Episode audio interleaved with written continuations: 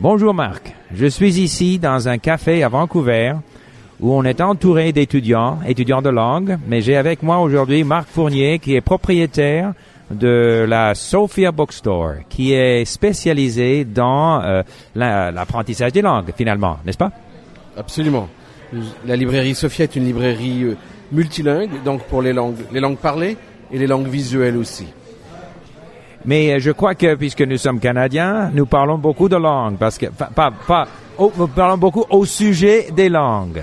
C'est bien ça, parce qu'au Canada, les langues, c'est de la politique.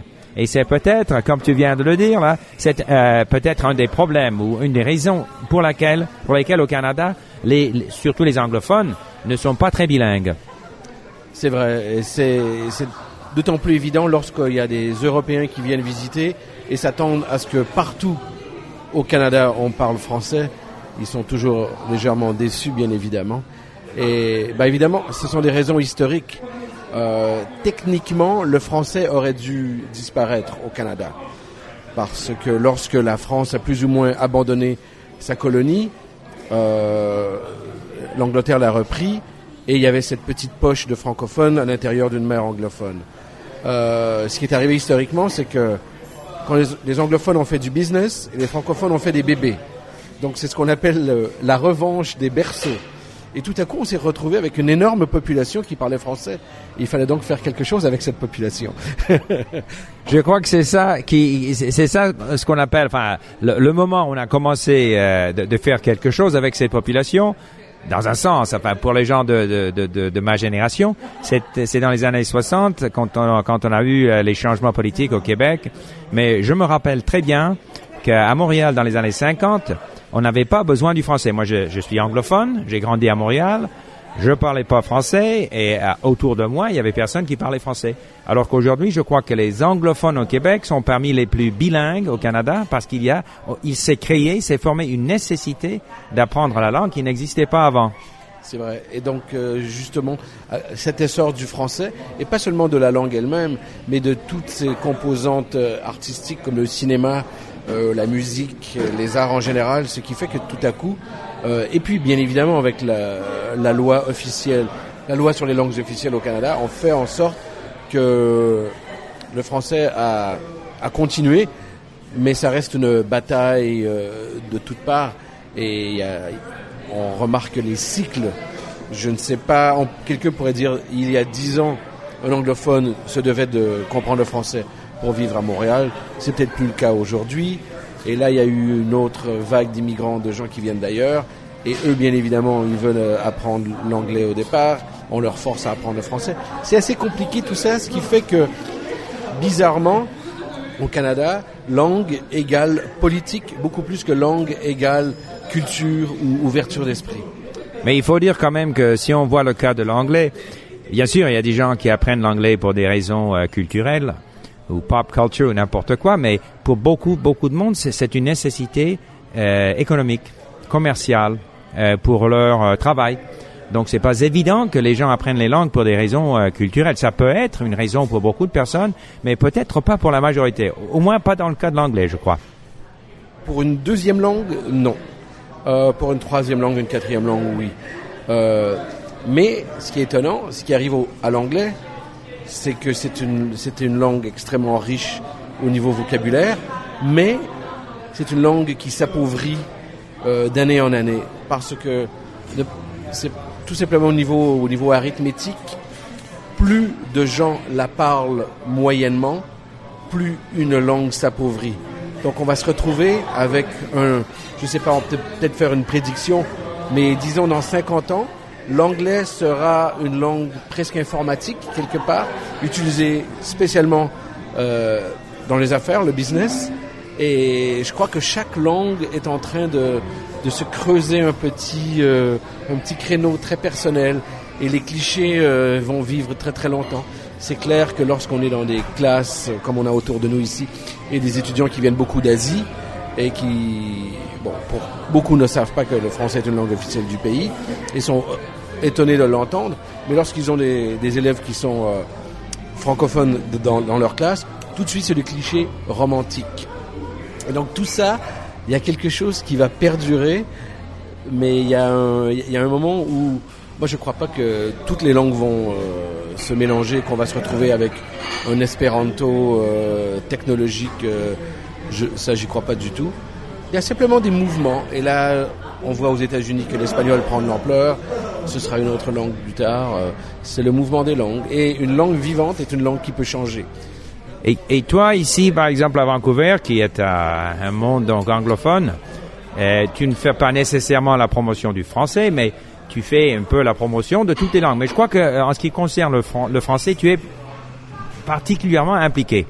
Oui, bien sûr, parce que premièrement, c'est ma langue, c'est ma langue euh, natale, euh, ma langue maternelle, mais aussi parce que euh, c'est étonnant ici. On, dans la, en Colombie-Britannique, je dirais dans, euh, depuis le début du siècle jusque dans les années 80, c'était une société très anglophone, unilingue. Et on comprenait pas tellement l'idée du bilinguisme avec des, des pensées un petit peu étranges dans le genre euh, ça coûte beaucoup trop cher d'imprimer euh, les deux langues sur, sur, un empaquetage.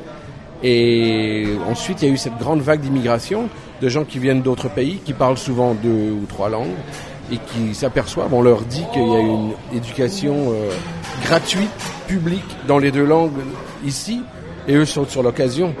Et donc, euh, le futur du français appartient beaucoup aux communautés asiatiques qui viennent euh, s'établir ici, pour des raisons justement de travail. On a beau apprendre l'anglais, mais pour avoir un, meilleur emploi, justement au gouvernement par exemple, le fait d'avoir le français en plus, c'est un atout. Donc on va se retrouver où on aura une population qui aura passé de l'unilinguisme anglais à un trilinguisme minimum sans vraiment passer par le bilinguisme. Et ça c'est assez étonnant et c'est dans un court laps de temps.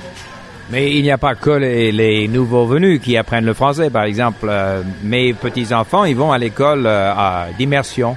Et je crois qu'il y a quand même beaucoup d'anglophones qui, euh, qui, qui envoient leurs enfants et c'est très populaire. Et je crois qu'il y a des, des queues d'attente pour, pour faire entrer ces enfants aux écoles d'immersion. Alors ça aussi, c'est un phénomène assez nouveau, ou, ou- ou pas. Oui, c'est une, euh, c'est l'autre volet euh, de la raison pour laquelle moi, au niveau du français, euh, ayant une librairie, je suis fournisseur à, toutes ces écoles et à, à- tous ces élèves qui, qui, apprennent le français. Et je crois que tout à coup, un peu comme les Italiens qui sont arrivés dans les années 50 et qui ont voulu que leurs enfants s'assimilent le plus rapidement possible et n'ont pas, n'ont, ont cessé de parler italien à leurs enfants, les enfants de ces enfants vont maintenant à l'école pour apprendre l'italien parce que ces gens se disent c'est con. Mes parents parlaient une langue, ils auraient pu me la transmettre et puis ça a été oblitéré pour des raisons euh, souvent financières. Euh, La culture, ça passe avant. On se trouve euh, un bon emploi, une, une maison et tout, et on réussit euh, le, le rêve américain et on laisse tomber et on se rend compte que bah, c'est- une grande richesse. Donc je crois qu'il y a eu aussi ce revirement de la part de la communauté anglophone qui se dit eh bien voilà, c'est excellent ça. Deux, deux langues, profitons-en. Euh, il n'empêche quand même que euh, nous dépensons, j'ai vu des chiffres au Canada, des milliards de dollars pour l'enseignement du français euh, dans de différents, bon, à l'école, pour les pour les fonctionnaires, etc. Mais que le taux de bilinguisme est en baisse. Et je vois notre commissaire des langues officielles qui dit il faut que bon, euh, il propose que par exemple tout diplômé d'université doit pouvoir parler français avant d'avoir son diplôme ou qu'il faut un nouveau test, euh, etc. Mais tout ça, de mon avis, ne va rien changer parce qu'il faut motiver les gens, parce que les gens qui ne sont pas motivés, donc euh, pour moi la question est, est- est- je crois que c'est dans un sens parce que comme tu sais j'ai- mon site j'ai Link pour euh, et nous nous nous nous, nous sommes euh, euh, très occupés par ce, problème de la motivation et comment est-ce qu'on peut rendre l'apprentissage d'une langue plus plus relevant comme on dit. Et c'est ça finalement parce que si la personne est motivée bah la personne va apprendre mais c'est pas en imposant hein, des, obligations c'est pas apprendre apprenez le français parce que c'est ton obligation comme canadien mais ça marche pas ça n'a pas de sens Non, je suis parfaitement d'accord. J'étais plus d'accord avant. Euh, moi, j'ai toujours eu comme euh, principe, euh, lorsqu'on doit, lorsqu'on est obligé d'imposer légalement, avec les lois, l'apprentissage d'une langue, c'est que cette langue est déjà en train de, disparaître.